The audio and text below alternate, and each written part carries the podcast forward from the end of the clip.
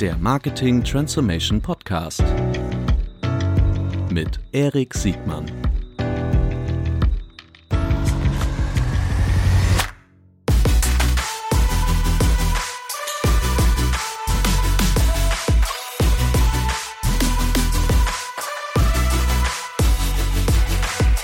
Herzlich willkommen zu einer neuen Folge des Marketing Transformation Podcasts. Heute mit Matthias Riedel von DCMN. Herzlich willkommen, Matthias. Ja, grüß dich, Erik. Eine Freude hier Schön, zu sein. Dass, ja, ne? Schön, ja. dass wir zwei das schaffen. Ja. Ähm, äh, es gibt mehrere Gründe. Man sollte sowieso äh, regelmäßig mit dir sprechen, aber deine Agentur feiert zehnjähriges. Ähm, der Markt ist in Bewegung. Viel, viel passiert gerade. Ähm, bevor wir einsteigen, äh, bitte sag doch mal kurz zwei, drei Worte über dich, aber vor allen Dingen auch über DCMN, bitte. Ja, ähm, ich äh, bin äh, ja Familienvater mit drei Kids. Ich glaube, das, das nimmt das meiste ein. Glückwunsch. ja, ähm, äh, aber ähm, eigentlich, äh, wie soll ich sagen, Hobbymusikant, äh, leidenschaftlicher Unternehmensgründer und immer äh, auf der Suche nach Ideen. Und ähm, so war es im Prinzip auch, ähm, dass ich eigentlich mit, mit 21 selbstständig gemacht habe und halt immer verschiedene Unternehmensideen umgesetzt habe und irgendwann, ähm, äh, das war dann eben auch zu Zeiten der Weltwirtschaftskrise 2009, also jetzt vor zehn, zehn Jahren, ähm, äh, gab es dann äh, die Entdeckung, dass man mit Startups doch auch irgendwie Marketing braucht und äh, immer das Problem ist, man hat quasi kein Geld, man muss aber irgendwie bekannt werden. Und wie macht man das denn? Mhm. Und, äh, ähm, mit, der, mit, der, mit der Suchmaschine, ja, oder? ja, also, wenn man eine Idee hat, die keiner sucht, dann ist das natürlich auch ganz äh, nicht so einfach. Also, das heißt, ähm, äh, die, äh, die Frage war da schon relativ klar und ähm, äh, zu der Zeit äh, gab es dann auch ähm, die Möglichkeit im Prinzip, äh, ähm, ja, TV-Werbung, ähm, wo eben auch in der Zeit nicht, äh, wo viele Lehrzeiten auch äh, noch da waren, zu nutzen, um quasi mit Startups äh, quasi eine Erfolgsbeteiligung abzuschließen. Und das haben wir dann gesehen, wow, mit TV, das funktioniert wohl ganz gut. Ähm, aber wir wollten es natürlich auch messen wie ein Performance-Kanal, weil man kommt natürlich ganz stark äh, aus der, der, der Performance-Marketing-Denke, äh, aber weißt ja sicher, ist eine schwäbische Erfindung, weil ähm, das Performance ja, wenn, wenn man Klar, ein, Euro, wenn man ein Euro ausgibt, will man halt zwei ja. wieder.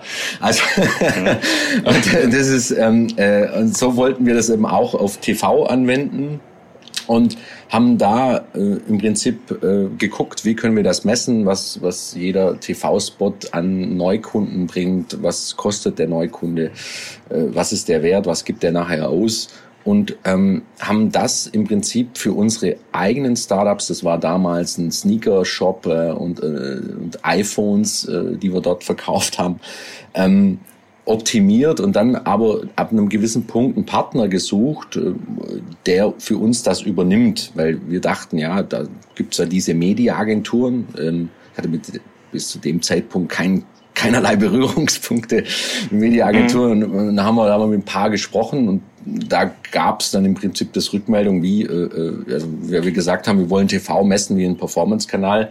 Da gab es dann die Rückmeldung, ähm, äh, können wir nicht und äh, wollen wir eigentlich auch gar nicht. Und dann habe ich gesagt, ah, interessant, ja dann, wenn, wenn ihr das nicht möchtet, dann ich denke, das ist relevant, weil zu der Zeitpunkt war ja auch E-Commerce äh, natürlich gerade im Kommen. Schon. Und dann haben wir gesagt, etabliert, genau, und dann haben wir ne? gesagt, gut, dann müssen wir das halt irgendwie machen. Also es war jetzt einfach so, das war die Gründungsidee zu DCMN dann quasi TV zu messen wie ein Online-Kanal.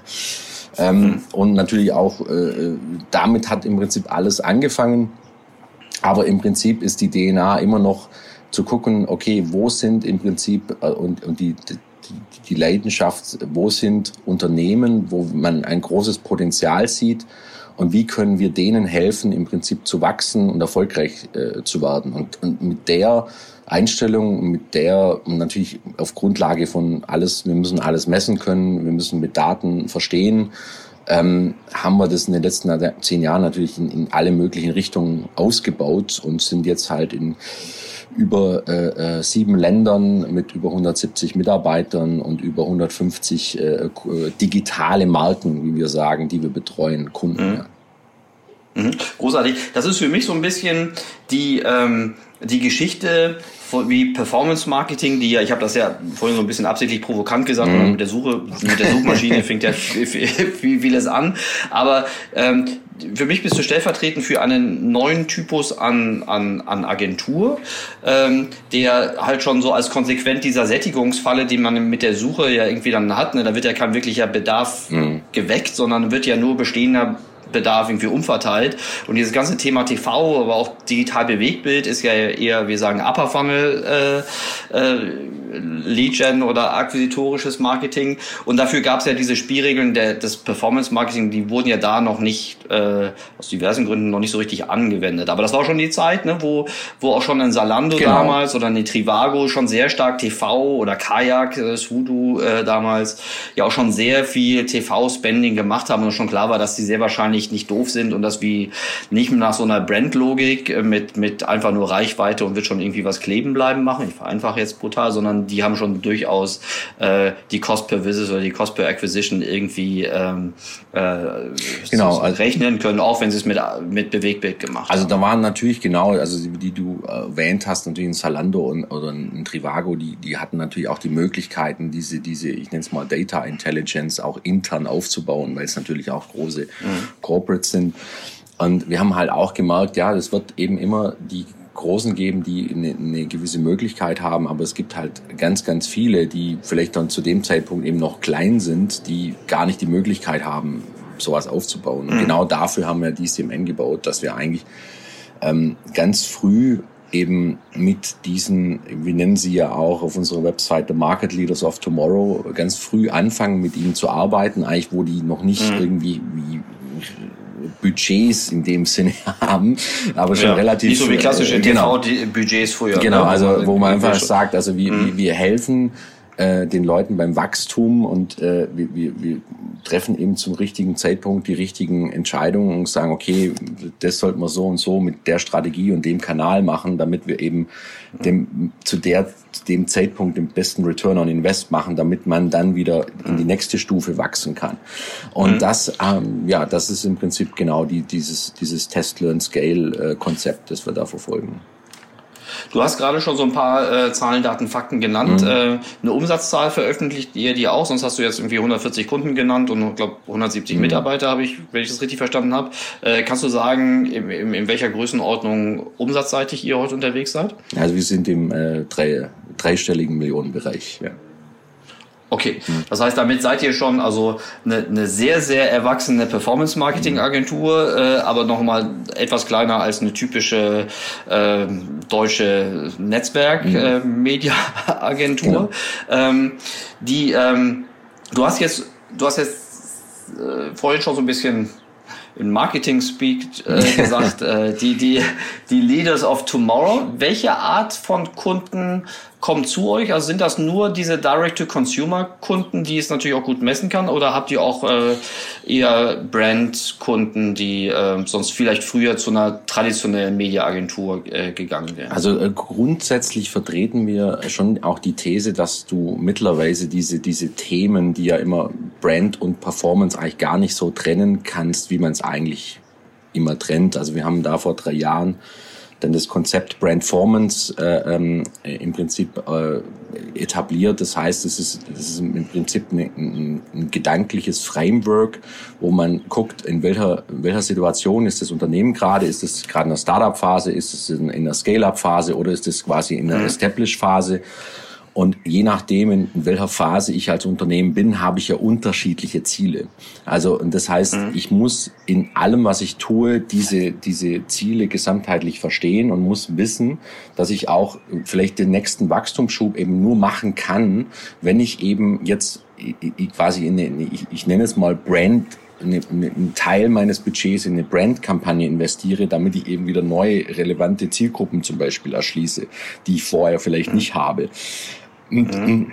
und die Kunst ist im Prinzip, das alles eben, eben nicht schwarz, in einer schwarz-weiß-Denkweise zu machen, sondern in einer sehr ausgewogenen Denkweise, so dass man immer äh, quasi auf der einen Seite, okay, okay, ich mache jetzt einen Schritt in, in meiner Marke entwickelt, mich einen Schritt weiter. Gleichzeitig habe ich aber meine Performance KPIs, wo ich eben das Geld verdiene, auch im Griff. Also ich muss permanent das neu äh, also ausbalancieren und, und, und dann, dann kann man eben im Prinzip systematisch eben ein Unternehmen wachsen. Und wir haben mit ganz, ganz vielen Unternehmen eben ganz klein angefangen und die machen arbeiten mit uns teilweise jetzt über Jahre in fünf Ländern mit unterschiedlichen äh, Sachen zusammen. Ja. Hm. Die ähm, vielleicht mal so ganz ganz vereinfachend für denjenigen, der noch nicht äh, mhm. tief in dieser in dieser Bewegtbild äh, und Agenturszene drin ist, aber ähm, man kann schon sagen, dass das Thema Bewegtbild ist ja sagen wir, in der analogen Welt durch Mediaagenturen schon seit, ich meine, damit sind Mediaagenturen ja im Grunde in den letzten 50 Jahren groß geworden. Und auch im, im digital Bewegtbild gibt es Performance-Marketing-Agenturen, die entweder äh, so aus der Social-Generation kommen oder noch aus der alten Display-Generation mhm. kommen. Aber sagen wir mal, für sah ja jetzt nicht so aus, ob dieser Markt noch gar nicht besetzt war. Äh, was macht ihr denn strukturell anders als ähm, die herkömmlichen Anbieter? Also ganz ehrlich, so genau weiß ich das gar nicht, weil wir nur gucken, was, was, was, was, was, eine überraschende Antwort. ähm, äh, äh, was ich, weil ich eben nicht weiß, was wir machen, ich weiß nicht, was wir anders mhm. machen. Wir, wir gucken, wir orientieren uns halt komplett am Erfolg des Kunden. Also was ist gut für den Kunden und wie müssen wir das machen? Nummer eins ist, mhm. und das ist so ein DNA-Satz, äh, äh, also wir müssen alles messen können. Und mit Messen mhm. meine ich eben nicht nur so die harten Performance-KPIs, sondern es sind auch wirklich, okay, ich muss verstehen, was meine Markenbekanntheit, wie die, meine Markenbekanntheit zusammenhängt mit meinem Customer Lifetime Value. Also ich muss verstehen, mhm. wie diese KPIs äh, zusammenhängen. Und was wir halt von Anfang an äh, gemacht haben, ist eben ähm, mit dem Daten-Mindset und was wir auch sagen, ähm, für uns gehören halt ähm, da drei Bausteine wesentlich zusammen. Das ist natürlich, wir brauchen die Daten, damit wir überhaupt wissen, funktioniert das, was wir tun oder nicht, oder müssen wir was ändern. Ähm, und wir haben eben mit, also haben wir ja auch gerade gesprochen, mit TV-Messungen angefangen, haben das aber kont kontinuierlich mit diesem Mindset weiter ausgebaut bis hin zur Kreation. Das heißt also, wir messen auch Kreativideen, bevor wir überhaupt mhm. dann in den weiteren Prozess gehen und gucken natürlich auch in der Strategie, wo gibt's jetzt irgendwelche Marktopportunitäten? Gerade jetzt auch zu Zeiten von Corona ist es ja nochmal eine ganz spannende äh, Baustelle zu gucken, okay, wo geht jetzt gerade eine Marktopportunity auf und wo geht sie gerade wieder zu, weil dann natürlich durch Corona jetzt nochmal eine ganz andere Dynamik äh, in den Markt reinkommt. Und das halt, mhm. äh, ähm, die, und es war halt nie ähm, bei uns, die, wir haben halt nie in diesen Silos gedacht. Also wir haben nie gedacht, mhm. ich brauche jetzt, ich muss jetzt unbedingt eine Mediaagentur sein oder so. Wir haben gesagt, okay, was ist das, was wir brauchen, um unseren Kunden erfolgreich zu machen? Die, die meisten Kunden, wie du es gesagt, wir nennen die Born Digital Kunden, die kommen, sind eben mhm. in der DNA Digitalkunden, die zu uns kommen. Es gibt äh, Ausnahmen bestätigen ja äh, die Regel. Es gibt bei uns eine Ausnahme, zum Beispiel äh, äh, die McFit-Gruppe, äh, die wir hier auch äh, betreuen, die eben ganz bewusst sagen, okay, genau diesen Ansatz wollen wir für uns und so wollen wir unser Marketing äh, auch steuern mit diesem, mit diesem Ansatz. Mhm. Das ist aber, ähm, wie gesagt, sind wir da sehr, sehr breit aufgestellt und, und, und unser Kundenportfolio ist da sehr diversifiziert. Aber ich sag mhm. mal, was die alle vereint, ist im Prinzip, dass sie halt sehr genau wissen wollen, was ist mein Return on Invest, wie ich habe, wie ist meine mhm. beste Strategie, um quasi hier äh, weiter, weit, weiter zu wachsen, mhm. ob das jetzt im Marktanteil ist oder ob das im, im, äh, im äh, Profit, im Umsatz oder in welcher KPI auch immer gerade die mhm. Priorität ist. Ja. Ich glaube, das ist schon mal ein wesentlicher Unterschied. Damit sprichst du ja im Grunde so die, das klassische Playbook eines äh, performance-orientierten Direct-to-Consumer-Advertisers an. Ne? Also dieses Messen, Testen, Lernen und dann weiter skalieren, das ist ja, ähm, das ist ja so mal das Grundcredo, mhm. mit dem diese neuere Welt arbeitet. Die älteren Agenturen sind ja so nicht gewachsen, die sind ja sehr stark über ihre Media-Einkaufskraft äh, und über ihre über die Kostendegression, die sie bei Reichweite generieren kann, indem sie auch sehr stark vor allen Dingen dann die ihre Einkaufsmacht gegenüber den, den Sendern mhm. reinbringen. Ne? Das ist doch klar. Und wenn deine, deine Kunden gar nicht so genau messen können oder, oder wollen, weil sie halt selbst kein Direct-to-Consumer-Geschäftsmodell haben, dann dann ist halt Pech, dann kann ich halt nur über äh, Cross-Rating Points und also irgendwelche Kontaktklassen äh, äh, Klassen und Kontakt Kosten irgendwie mhm. äh, mich optimieren. Ähm, die das, das Messen ist ja etwas, das hatten wir auch in diesem Podcast schon bei in unterschiedlichen äh, Runden diskutiert. Das ist ja etwas, was äh, durchaus herausfordernd ist, wo ja auch mindestens, also mal vorsichtig ausgedrückt, die Mitwirkungspflicht des Advertisers äh, eine ganz wichtige Sache ist, weil ihr könnt ja im Grunde könnt attribuieren aufgrund mhm. der Daten, die ihr seht, aber ihr braucht ja auch die tieferen Kennzahlen ähm, auf der zur Zielerreichung des Advertisers. Ähm, ist das für euch leichter, weil ihr sowieso schon diese Next Generation an Advertisern bedient? Oder äh, müsst ihr auch da viel er erklären und vielleicht auch äh, Education-Arbeit leisten? Also man muss schon, schon natürlich viel erklären und Education-Arbeit leisten. Ich glaube, ähm, die, die Praktikabilität und was halt natürlich wichtig ist, auch in, in Deutschland, dass man eben die Hausaufgaben gemacht hat, was Thema Datenschutz und so weiter angeht, was natürlich äh, äh wichtig ist. Ähm, für uns ist das, also es fühlt sich für uns relativ leicht an, muss man ganz ehrlich sagen, weil wir haben eben ein Data Science Team, wir haben äh, ähm, Leute, die eigentlich sich jeden Tag mit dieser Thematik auseinandersetzen. wir versuchen natürlich diese Thematik so einfach wie möglich mit unseren Kunden äh, umzusetzen. Das heißt, im Idealfall ähm, äh, sind wir da halt äh, an bestehende Datenpools irgendwie angedockt, dass man jetzt nicht da irgendwie groß äh, irgendwie das Rad neu erfinden muss, sondern einfach zu mhm. gucken, mit den Daten, die der Kunde verfügbar hat, inwieweit können wir da raus was messen. Und ganz wichtig ist äh, dabei immer auch, eben, wenn man eben Daten zu haben, ist das eine, Daten zu interpretieren, ist was ganz anderes. Also das, da, dass man da ein gemeinschaftliches Verständnis hat mit dem Kunde, was, was, welche KPI, wo sagen wir, die, wenn die KPI sich bewegt, dann glauben wir, dass das ein Erfolg ist. Und darüber mhm. muss man schon viel sprechen. Also da muss man viel sprechen mhm. und da geht es gar nicht drum, ob die Zahl da ist. Und da gibt's halt eben wirklich äh, so auch um das, dass eben, dass man gemeinsames äh, Verständnis hat und sagt, okay, wir glauben, wenn wir das machen, die Zahl sich bewegt, dann haben wir eine erfolgreiche Kampagne, weil wir wollen ja im Prinzip nachhaltig äh, die, die Unternehmen, mit denen wir arbeiten, erfolgreich machen. Also das mhm. ist ja im Prinzip mhm. das, was uns ja. antreibt, ja. Ja, wenn man, wenn man eure Pitches so sieht, äh, aber auch auf eurer Webseite und aber auch so die Argumentation dieser, dieser, ihr seid ja auch nicht streng genommen nicht die einzigen jetzt, die so diese neue Generation von von Upper Funnel slash Bewegtbildagenturen irgendwie in, in dem Markt äh, so, so besetzen. Was auffällt, ist, dass viel drüber gesprochen wird über äh, zum Beispiel das äh, Kreation, also dass dass Kreation nicht einmal so mal mhm. einmal festgelegt wird und dann und dann teuer produziert und dann verbreitet wird, sondern äh, dass Kreation getestet werden muss, äh, möglichst niedrigschwellig, sag ich mal. Das äh, sieht man bei fast allen, auch bei den angelsächsischen ähm, äh, Playern ganz, ganz äh, deutlich. Und das Thema der Attribution, ne? also das ist auch das, was du sagst, messen, mhm. Daten. Im Grunde wollen die Advertiser da ja einfach ein besseres, äh, nicht nur Gefühl, sondern eine bessere Indikation für haben, ob die, die Media-Investition auch wirklich äh, kausal, also wirklich erfolgstreibend für den, für den Abschluss oder für die Kundengewinnung oder den, den, mhm. Kontakt ist.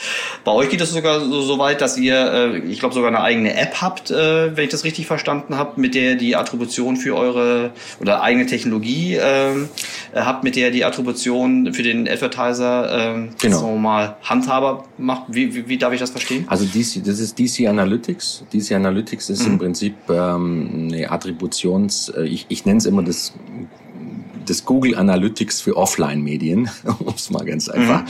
auszudrücken. Einen Satz nämlich, weil du, du, du sagst immer äh, TV und Bewegtbild, ja, das ist wichtig, das mhm. ist gut, aber wir sehen da wirklich alle Medien drin und mit, mit DC Analytics können wir mhm. auch äh, äh, zum Beispiel Radio oder Out of Home attribuieren, das, das und mhm, äh, messen. Also das, das, das haben wir schon sehr, sehr breit äh, gedacht, also aus der Medienwelt. Ähm, mhm. Was wir natürlich machen, ich sag mal, im Online-Segment gibt's halt viel bestehende Lösungen. Und da muss man oft das mhm. Rad mhm. ja nicht neu erfinden. Also das heißt, wir, wir docken halt oft auch bei Kunden an, ob das jetzt eine Google Analytics-Lösung oder eine Adobe-Lösung ist, wo halt schon Daten ja. da sind setzen dann quasi unsere Technologie mit quasi äh, oben drauf und gucken dann mit unseren Data Scientists, okay, wie können wir jetzt die Daten aus diesen unterschiedlichen Quellen in einer Form äh, analysieren. Äh, da kann eben auch noch sein, dass da noch Data Warehouse vom Kunden in irgendeiner Form äh, äh, dranhängt und sagen, okay, und jetzt gucken wir mal uns das ganze Bild an und jetzt können wir auf Basis dieser Daten analysieren, treffen, Hypothesen entwickeln und uns dann halt auf Basis von Wahrscheinlichkeiten mhm. uns für ein, für ein, für einen Weg entscheiden. Und das dann wiederum hat eben zur Folge, dass ich dann auch sowohl in der Kreation genau gucken muss, was mache ich da, also, also, mhm. weil äh, das hat Einfluss auf die Kreation und dann äh, bringt es halt im Zweifel nichts, nur weil das der Spot oder oder das Werbemittel halt total witzig ist und wir alle uns dann äh, ähm, auf den Bauch schlagen, äh, wenn wir das so witzig finden, wenn das halt dann nicht funktioniert, dann bringt uns das alles nichts. Und das, äh, äh, da, da sind wir und das ist gerade bei Kreation, weil es ja auch eine emotionale Sache ist, ist es das dann immer schon äh, äh, eine interessante Diskussion, weil natürlich da Emotionen und Zahlen so miteinander mhm. äh, zusammengehen. Aber wir sehen eben, dass die Sachen eben nicht schwarz-weiß sind, sondern dass die Sachen wirklich zusammen eben auch funktionieren. Ich denke jetzt nur an so ein paar Jahre zurück, äh, wo wir ähm, die Kampagne und die für, real.de gemacht haben oder ähm, äh, wo wir auch ähm, für einen chinesischen äh, Mobile-Spieleanbieter mit äh, Bastian Schweinsteiger das gemacht haben. Also wenn man diese, diese die Spots oder, oder die Kampagne sieht, dann denkt man jetzt nicht, oh, oder was war denn da Daten? Da denkt man, wow, das ist ja catcht ja. mich emotional und so weiter. Aber die Grundlage da, da, davon sind Daten. Ja. Machen, machen eure Kunden diese Attribution auch, auch selbst, weil es gibt ja auch so mal Dritttool, also mhm. so in meiner, meinem Verständnis ist ja das Wesentliche, was, was diese diese analog induzierten äh, Trafficströme angeht, das ist ja das Verheiraten, ne, von dass ich weiß, wann was geschaltet wurde. Mhm. Ich vereinfache jetzt brutal, ne, aber korrigiere mich, wenn ich totalen Stuss rede. Aber ich, ähm, ich weiß, wann ich wo gelaufen bin oder ich ja. habe Tools dafür, um zu gucken, wo ich gelaufen bin. Ich weiß, was mich diese, äh, diese, diese, diese Schaltung gekostet hat und ich messe auf mein Web Analytics System, okay, wie groß ist der Traffic Uplift und kann die da entsprechend markieren genau. mit einer mit einer Wahrscheinlichkeit und kann das dann so, so mal zusammenfassen. Da gibt es ja auch, glaube ich, Drittanbieter-Tools wie genau. was ich, Spot, Spotifx oder so genau. ähnliches. So, die äh, ist das, worauf ich hinaus will, ist das für den Kunden immer transparent und nachvollziehbar und wollen eure Kunden das auch wirklich so eins zu eins äh, möglichst granular nachvollziehen können? Ähm, also die, das ist immer die Frage, welche Schlüsse man daraus ziehen will. Also, also ja, ich sag mal, im, im ersten Schritt, und das, was du gerade beschreibst, das ist ja im Prinzip das, was wir seit zehn Jahren machen. Also wirklich genau zu gucken, mhm. dass du dann guckst, okay, was ist der Einfluss auf meinen Brand-Traffic, wo kommt der her? Das ist ja auch genauso, mhm. Äh, wie wir angefangen haben. Mittlerweile ist es ja viel, viel komplexer. Also, weil ähm, mhm. einmal, weil wir auch mittlerweile sagen, und darum hatten wir auch ähm, ähm, letztes Jahr auch für uns eine Strategieänderung beschlossen, weil wir hatten äh, bis zu dem Zeitpunkt gesagt, ja, wir bauen diese Tools und geben sie nach extern. Also wir haben da einen mhm. genau ähm, äh, gesehen, äh, ähm, wollen wir da mit reingehen. Wir haben uns da eigentlich bewusst immer gesagt, nee, da gibt's Drittanbieter-Tools und die, die haben ein anderes mhm. Geschäftsmodell, das ist ein SaaS-Geschäftsmodell, mhm. wunderbar.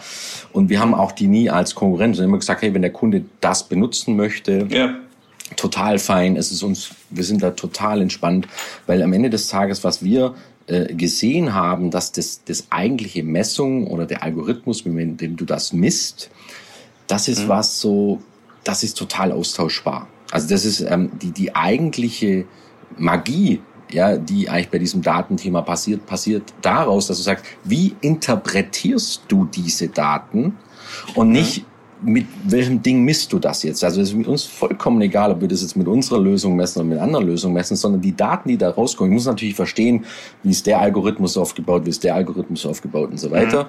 damit ich dann, und darum geht's eigentlich, die richtigen strategischen Schlüsse ziehen kann um die den Kunden dann in einer Form zu beraten, dass sie sagen, okay, das ist jetzt eine Strategie, da haben wir eine klare Hypothese, wir haben einen Proof of Concept in den Daten und jetzt investieren wir so und so und so. Und dann ist das für die Kampagne wichtig. Und das geht dann äh, weiter. Und ich glaube, dass das eben oft verwechselt wird oder in einen Topf geworfen wird, dass man sagt, ah, ich kann das jetzt irgendwie tracken. Ja, also tracken ist keine Kunst. Ich kann alles irgendwie tracken. Die Frage ist, was machst du damit?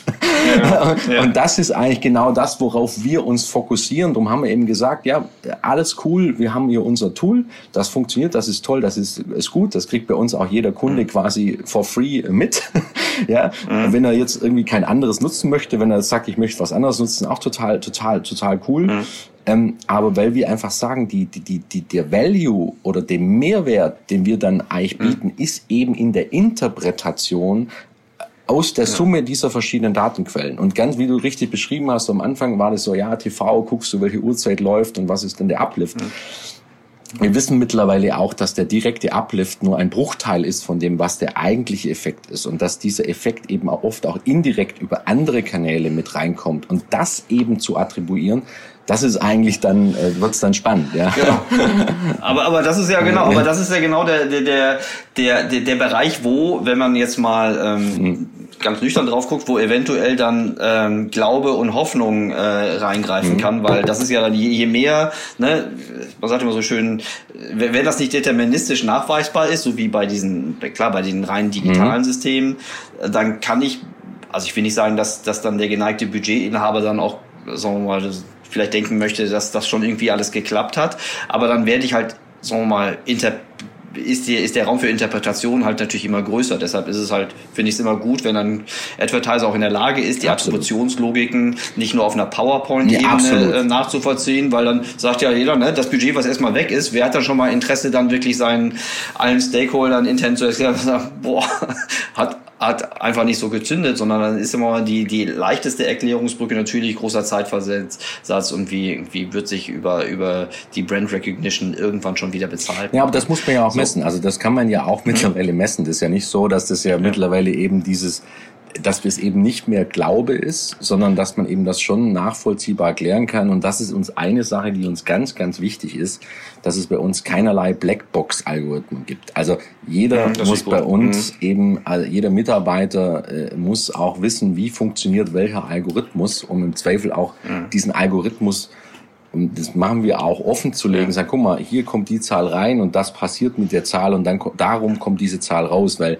das ist ja im Prinzip das, wo, wo das ist ja dann immer das, wo es dann so ein bisschen äh, äh, ja, genau. komisch wird, wenn, wenn du nicht weißt, wie der Algorithmus funktioniert. Und da, das sagen wir, hey, wir sind hier der Berater der Kunden und es gibt verschiedene Algorithmen für verschiedene Anwendungsfälle, ist man mal der eine besser, man mal der andere besser ähm, das, genau. das, das, das ist am Ende des Tages, wo auch, äh, und das ist dann so dieses gemeinsame Basis oder gemeinsamer Belief, wo man sagt, okay, äh, Kunde und wir haben eine Basis, wir glauben, dass für, für dieses Geschäftsmodell dieser Algorithmus am besten ist und dann entscheiden wir uns, das ist eine bewusste Entscheidung, uns für diesen und gegen andere zu entscheiden, um dann weiterzumachen. Mhm. Ich glaube, das ist immer ganz wichtig, diese diese gemeinsame Basis mit dem Kunden zu haben, dann wie verstehen wir diese Daten? Also wie verstehen ja. wir das?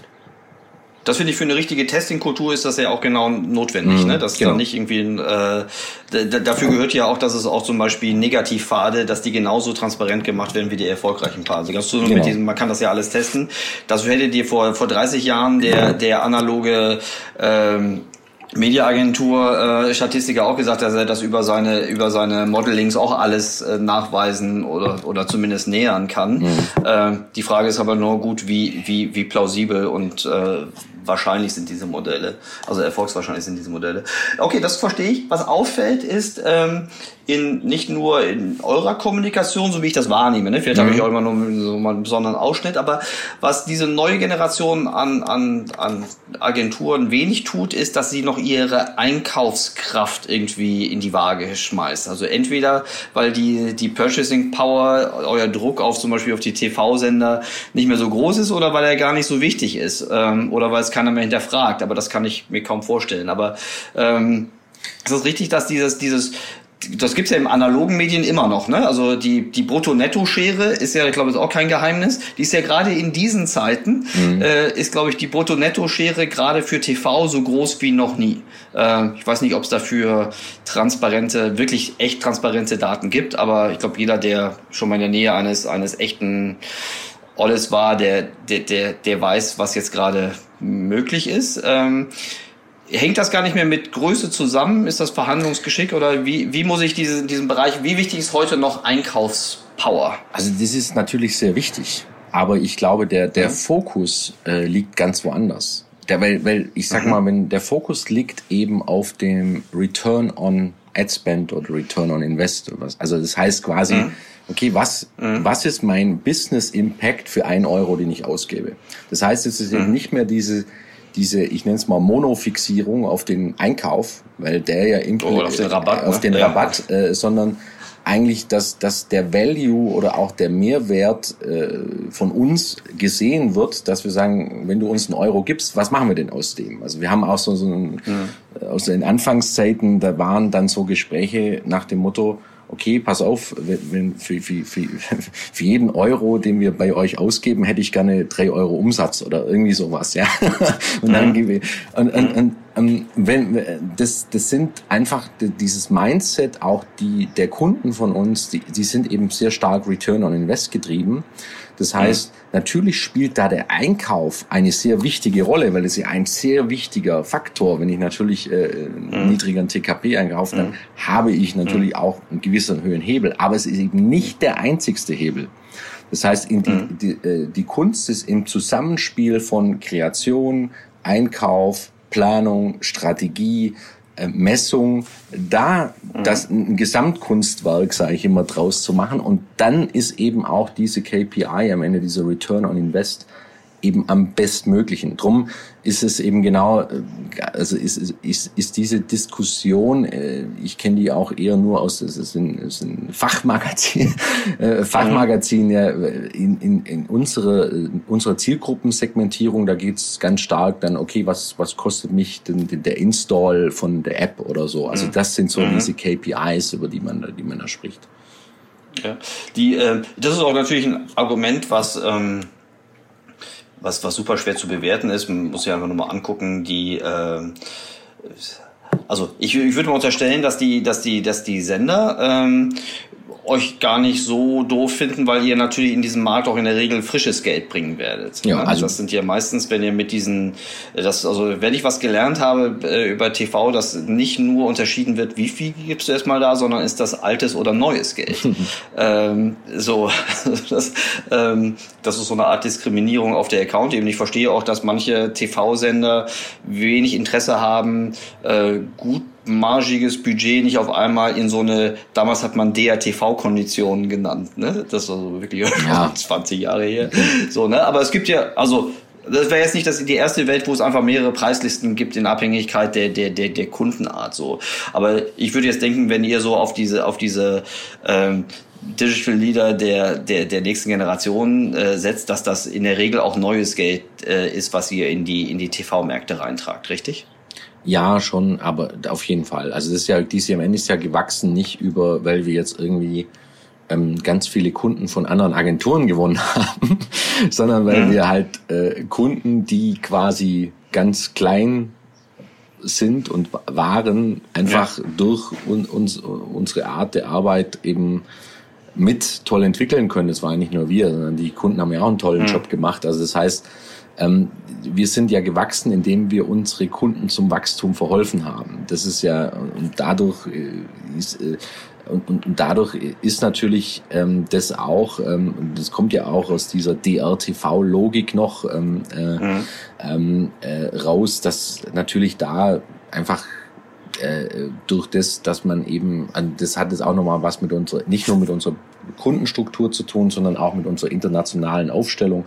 Das ist natürlich schon so, dass wir halt in der Lage sind, äh, äh, Kunden aus Asien oder aus den USA oder in den europäischen Markt zu bringen. Das sind natürlich dann Kunden, die vorher noch gar nicht aktiv waren im Markt. Ja. Mhm. Wenn man mit Advertisern über TV spricht, egal ob man mit traditionellen oder eher jüngeren Advertisern mhm. spricht, ist ein Thema, was immer wieder kommt, ist das Thema der Transparenz und der Abrechnungsmodelle. Ne? Also gerade mhm. auch diese, das, was wir gerade schon gesagt haben, mit, mit, mit Rabattgetrieben, äh, Volumenabhängigkeit, DRTV, also Direct Response mhm. Television, was ja im Grunde der, heute sagen wir Direct to Consumer, ne? aber äh, das war ja schon äh, in der in der vordigitalen Zeit durchaus genau. ein eigenes Segment. Ähm, und es gibt ja unterschiedliche Abrechnungsmodelle, aber sagen wir die größten Abrechnungsmodelle der Vergangenheit, die waren ja immer ein ein Prozent vom vom vom Mediavolumen äh, ich glaube, wir beide aus der Digitalwelt oder aus dem E-Commerce kommen, wissen, wie schlau das ist, wenn man es praktisch jetzt nur auf dem Prozentsatz des Mediavolumens äh, hin optimiert. Wie sieht denn euer Abrechnungsmodell aus und wie transparent ist das für den Kunden? Also es ist immer eine, eine sehr transparente Diskussion und aber wir versuchen da immer die die die ähm, die Abrechnungsmodalität an den Erfolg unserer Arbeit mhm. mit dem Kunden zu knüpfen. Ja. Das war immer äh, nicht so schlecht in der Vergangenheit. Also das heißt, ähm, das ist äh, äh, ähm, äh, da, wir sind da jetzt sogar noch, teilweise sind wir noch einen Schritt weiter gegangen, dass wir gesagt haben, okay, ähm, äh, sowas wie wir verkaufen Kunden TV-Werbung auf CPC-Basis. Also wir, mhm. wir, wir gehen okay. da nochmal mhm. ähm, ganz neue Wege, weil wir natürlich aufgrund unserer Daten, unserer Erfahrungen, wir das messen, halt relativ genau wissen, was, wie, wo, wann funktioniert mhm. oder welcher Impact da ist. Aber das ist immer eine, eine sehr, sehr individuelle Diskussion, weil natürlich jeder Kunde ist an einem unterschiedlichen Stadium. Jeder Kunde hat mhm. andere Ziele an einem gewissen Punkt. Diese Ziele sind wiederum äh, mhm. sind in einem Startup-Phase anders wie in einer, in einer Scale-up-Phase oder anders wie wenn ich jetzt geht, auch darum geht, Marktanteile zu gewinnen oder zu verteidigen. Das sind natürlich nochmal andere, äh, andere Thematiken. Aber das ist immer eine, eine ganz transparente Diskussion. Mhm. Das ist ähm, das, was du ansprichst, äh, so CPC-Abrechnungen, da klar, dass ähm, umso wichtiger ist die, ist die, das Verständnis der Attribution. Klar. Natürlich auch. Aber das ist ja etwas, was man ja auch aus den Anfängen des Performance Marketing jetzt zum Beispiel in der, in der Suche oder im Display ja. irgendwie kannte. Ne? Ähm, aus der, wenn ich jetzt überlege, was sind die Vor- und Nachteile dieser Modelle, ist irgendwie Vorteile für den Advertiser ist, er hat im Grunde so ein gedeckeltes Risiko. Ähm, auf der anderen Seite äh, erstmal auf der oberflächlichen Interessensgleichheit und ihr habt die Möglichkeit, euren, den ja doch höheren Steuerungsaufwand, den ihr habt, also im Verhältnis zu ne, einmal eine große Kampagne einbuchen, Sendebänder irgendwo digital zu übertragen und dann einfach laufen zu lassen, ja. ist ja euer Geschäft, wenn ich das verstehe, viel, viel beratungsintensiver. Ja. Wir haben über das Testing von Kreation gesprochen, über die Attribution, die ganzen Schleifen, also die Education ähm, und ihr müsst das vermutlich auch mit Leuten machen, die also was von Data Scientist gesprochen, das ist ja was anderes als irgendwie so ein Media Junior irgendwo äh, ein, einfach nur so, so Bike-Buying machen zu wollen. Genau. super ungerecht, was ich jetzt sage. Ne? Ich, ich sage nicht, dass das traditionelle Media-Einkaufen irgendwie so trivial ist, aber ich glaube, euer Geschäft ist granularer, steuerungs- und beratungsintensiver als das traditionelle äh, Mediageschäft. Also es ist schon ein sehr großer Aufwand. Es ist schon ein sehr großer ja. Aufwand, natürlich permanent und das ist ja auch äh, äh, eingegrenzt. Das ist ja, es, es gibt hier nicht auch die One Size Fits All. Also das ist halt für manche mhm. Kunden, äh, da, da beraten wir halt von, von, von dem europäischen Markteintritt über die Kreation bis zu Media und so weiter. Das ist ganzheitliche, ich würde mal so sagen, das sind so 30 bis 40 Prozent unserer Kunden, die dort relativ ganzheitlich äh, ähm, äh, dabei sind. Ähm, bei anderen Kunden ist es eben, dass, dass wir eben ganz stark dann, okay, in der, in der Strategie Kreation mitberaten oder also, was ja auch aus der Historie der größte Teil ist im Media, mhm. Media-Bereich, ja. Aber mhm. es ist schon ein Drittel der Kunden, die eigentlich schon diesen ganzheitlichen äh, ähm, ja, Service schätzt. Äh, es kommen ja auch oft, was bei uns immer mehr kommt, sind eben so paneuropäische Kampagnen, also wo eben Kampagnen in mehreren europäischen Ländern gleichzeitig an Start gehen und so. Also das ja, interessant. Also ich weiß, dass ihr auch einen internationalen Footprint habt, mhm. aber ich würde jetzt gerne das Fass, äh, mhm. ich glaube, da haben wir jetzt nicht mehr genügend Zeit für, aber kannst du uns ein Gefühl geben, was dein kleinster und was dein größter Kunde ist? Also einfach, dass man so ein Gefühl kriegt, was also A, wo ist so die Eintrittsschwelle, um mit euch zusammenzuarbeiten und äh, welche, welche habt ihr im, im, im Top-Segment? Welche, wer sind eure Whales? Ähm, ja, sag mal, so, so die, die,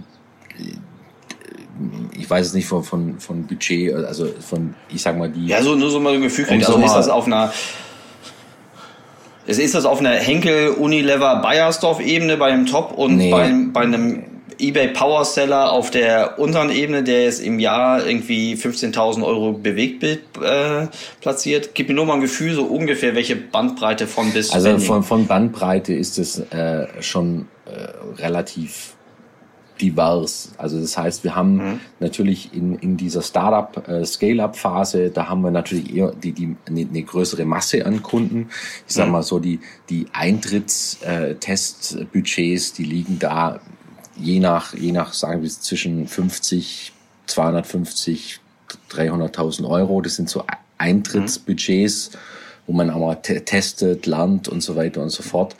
Und dann gibt's natürlich äh, äh, Kunden, ähm, die halt viel, viel, viel größere Budgets hat, die ja mit uns gewachsen sind, äh, wie vorher auch äh, ein McFit oder eine, ein Vinted Kleiderkreisel. Aber das mhm. sind oft auch Kunden, äh, die wir dann auch schon in mehreren Ländern mit betreuen.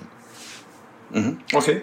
Ich muss ja nur einmal kurz zur Abrechnung kommen, das äh, hatte ich vorhin vergessen. Es gab mhm. bei dem Performance Marketing ähm, Entwicklung, Abrechnungsmodellen aus dem Performance Marketing so einen Trend nach den Erfolgsabhängigen zu so einer Kombination aus Volumen und äh, so eine Art Managed Service Fee, so eine FTE-Betrachtung. Das ist auch etwas, was ich immer mehr im, im Programmatic sehe, mhm. dass ähm, es so Hybrid-Abrechnungsmodelle sich immer mehr durchsetzen, äh, die zum Beispiel sagen, okay, ich charge bei the, also dass ich einfach so Time and Material Abrechnungsmodelle habe, so äh, im Grunde auch sehr dicht an an Beratungsmodellen der mhm neueren Generation.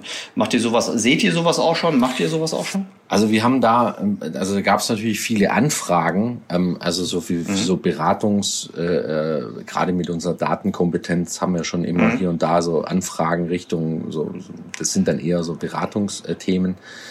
Ähm, da haben wir gemerkt, dass das eigentlich für die, ich sag mal, die, die unsere Kernkundenklientel ähm, eigentlich mhm. nicht relevant ist. Also dass es eben mhm. da wirklich ganz viel mehr um den um den Output geht. Also äh, quasi mhm. wie wie wird was gesteuert, was kommt äh, bei raus. Ja, das ist das ist mhm. eigentlich schon äh, ganz stark. Wir haben da ein paar Tests gemacht. Das war aber jetzt für uns jetzt nicht äh, ähm, also ist wahrscheinlich äh, ähm, also das ist ja diese Entscheidung, in welche Richtung geht man eher in mhm. diese Beratungsthematik äh, äh, rein.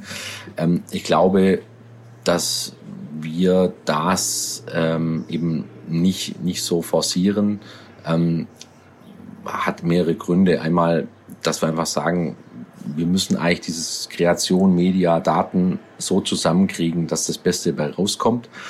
Und ähm, da ist es eben so, dass da ja, wie ich dir gesagt habe, viele unserer Kunden am Anfang eben relativ klein sind.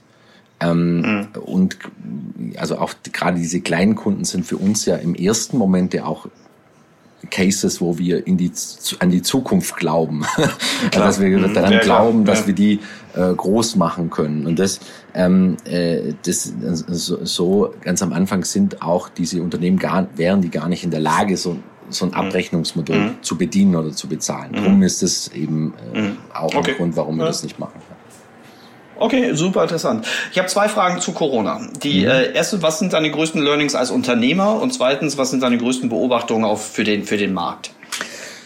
Ähm, also meine größten Learnings ähm, waren, also wir haben halt sehr schnell reagiert ähm, und wir sind von der äh, globalen Steuerung halt, also wir haben ja normal so üblich so Quartal, sieben Monatsplanung, mhm. was man so hat, habe ich äh, sofort die Steuerung auf eine Wochenebene gezogen, also innerhalb von, von März zu sagen, okay, und äh, natürlich mit dieser diesem Thematik, äh, alle sind im Homeoffice, ähm, äh, ganz schnell ganz viel kommuniziert. Also ich habe äh, jeden Montag, äh, jetzt bis, bis zum Juni, jeden Montag ein Weekly Business Kick-Off gemacht und ich habe sofort alles adaptiert auf Wochenziele. Ich habe gesagt, okay, wir haben jetzt ja. diese Woche ist unser Ziel das.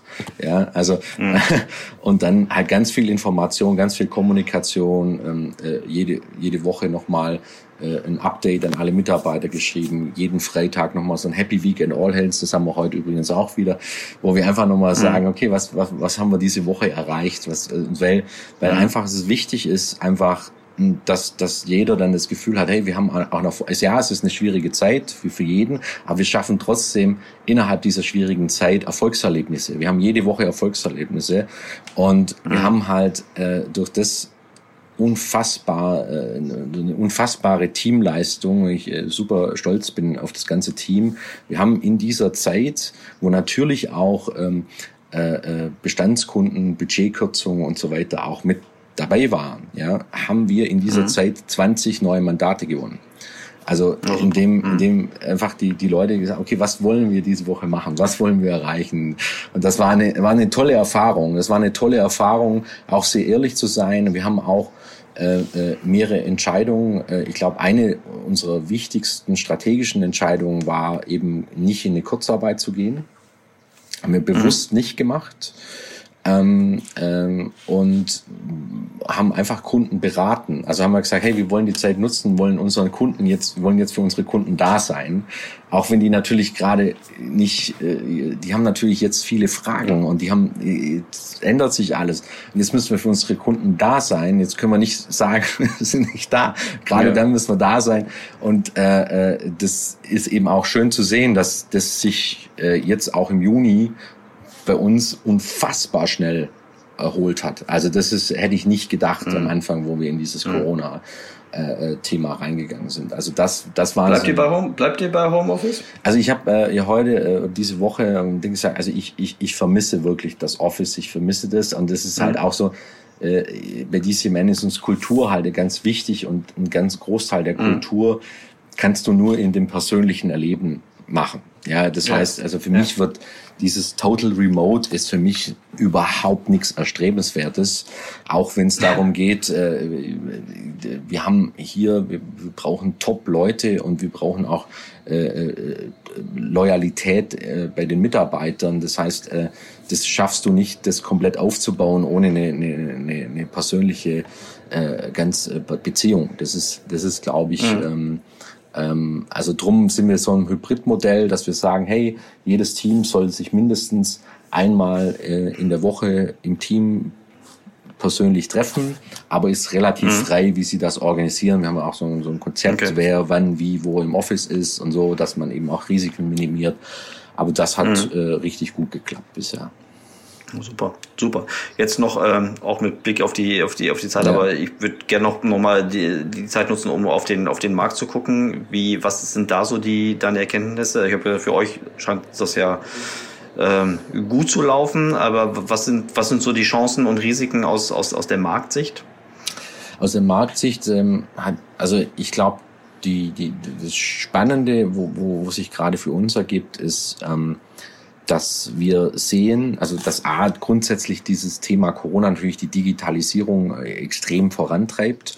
Das heißt, äh, mhm. wir sind da eigentlich schon mit unserer Fokussierung auf digitale Kunden schon wir stehen eigentlich schon mhm. schon richtig. Mhm. also mhm. Ähm, ähm, was wir jetzt noch sehen, ist eben, dass es ähm, äh, ganz unterschiedliche Marktopportunities gibt in unterschiedlichen äh, Industrien. Das beobachten wir halt äh, ganz mhm. stark. Und diese, wir nennen diese, also diese Market Opportunity Windows, ja, die gilt es relativ schnell zu erkennen, zu nutzen und zu agieren. Das heißt, ähm, äh, sehr, mhm. sehr, also Schnelligkeit, also als Organisation ganz, ganz schnell auf einen veränderten Markt zu reagieren, ähm, da das, äh, das halte ich für, für, für ganz wichtig. Also weil es eben nicht mhm. mehr dieses gibt, ah, ich mache jetzt mal eine Strategie, ein, zwei, drei, vier, fünf Jahre und dann mhm. weiß ich schon so, wie sich das da eintritt. Das, also dieser Zustand, man kann das schon machen. Ich sage auch nicht, dass es schlecht ist, das zu machen. Mhm. Aber man braucht eine Systemik, wo ich ganz schnell auch mal äh, von, von einer mhm. Quartals-, Monats- auf eine Wochensteuerung oder auf eine Tagessteuerung gehen kann. Je nachdem, was welcher Markt sich gerade wie schnell oder langsam bewegt. Ja, da ist vermutlich auch ein gutes Zusammenspiel zwischen Advertiser und Agentur, habe ich auch gefragt. Ne? Ja. ja okay, sehr, sehr, interessant. So, meine Abschlussfrage, Matze, wie hältst du dein Wissen frisch? Ich höre deinen Podcast. das, ist aber, das ist aber nett. Ich könnte, ja. ich könnte jetzt ein paar Testfragen stellen, ich zuletzt Ja, da würdest du mich kalt erwischen, weil ich nicht ja, alle gehört habe. Aber ähm, ich sag mal so. Was war denn deine, was war denn deine Lieblingsfolge? Meine Lieblingsfolge, das ist gut. Ähm, die, meine Lieblingsfolge Irgendwas mit Florian Heinemann, weil der ist ja, der ist ja ganz ah, oft ja. bei dir. ja, ja. Aber sehr gut. Ja. Ähm, äh, so für mich äh, äh ist, äh, ich lese äh, ganz viel mhm. Bücher. Also ich, ich bin mhm. sehr äh, mhm. interessiert, äh, ähm, mhm. was ähm, äh, was so Neues passiert und, und abgeht. Mhm. Also für mich ist es eigentlich wirklich so das Bücherthema, da geht's bei mir eigentlich mehr als 50 Prozent schon um die ganzen Themen wie, wie Leadership und Organisationsentwicklung, weil mhm. das ich schon als eine der größten Challenges und natürlich auch einer meiner wichtigsten mhm, Aufgaben ansehe. Also das ja. Unternehmen so aufzustellen, dass es natürlich äh, äh gut agieren ja. kann. Das finde ich, das finde ich ein super interessantes Thema. Das wäre wär, ähm, sicherlich auch noch ein Punkt, worüber wir mal in, in Ruhe nochmal sprechen könnten. Dass, ähm, ich habe auch gesehen, was du sonst so veröffentlicht hast und wir haben uns ja auch schon mal mhm. bei einer anderen Gelegenheit darüber unterhalten, unter, unter vier Augen, ähm, was man halt tun kann, um gerade ähm, die, das, was du sagst, diesen Zusammenhalt einer, einer Unternehmung, damit das halt nicht nur eine Truppe von Legionärinnen und Legionären sind, sondern wirklich äh, äh, eine, eine echt gelebte Kultur sein kann. Äh, das ist, glaube ich, gerade jetzt in diesen Krisenzeiten eine besondere Herausforderung. Super spannend. Cool. Mein lieber Mas, das hat mir großen Spaß gemacht. Ja, ähm, ebenso. Du hast mal wieder bewiesen, was du, was du für ein toller Mensch, Unternehmer, aber auch äh, Marktteilnehmer äh, äh, hier bist. Ich hätte noch so viele, ich habe ja auf meiner Liste habe ich noch so viele Fragen, die ich jetzt alle nicht, nicht stellen konnte. Ähm, aber ich habe das Gefühl, dass wir uns noch mal unterhalten werden, weil gerade jetzt in diesem Markt ist ja auch, äh, also klar, es gibt den Wettbewerb, aber es ist auf jeden Fall viel, viel Bewegung äh, in diesem Spiel und ähm, äh, die Bedeutung für den Advertiser, äh, gerade auch den digitalen in diesen in diesen upperfalligen äh, Mediagattungen, die äh, hat ja dramatisch zugenommen. Äh, das wird ja auch auf Sicht auch nicht nicht wieder weggehen. Großartig. Ja, was, vielen Dank. Ich wünsche dir weiterhin viel Erfolg. Komm gut durch den Sommer vielen und Dank. Äh, hoffentlich bis ganz bald. Ja, bis dann. Ciao. Danke dir. Ciao.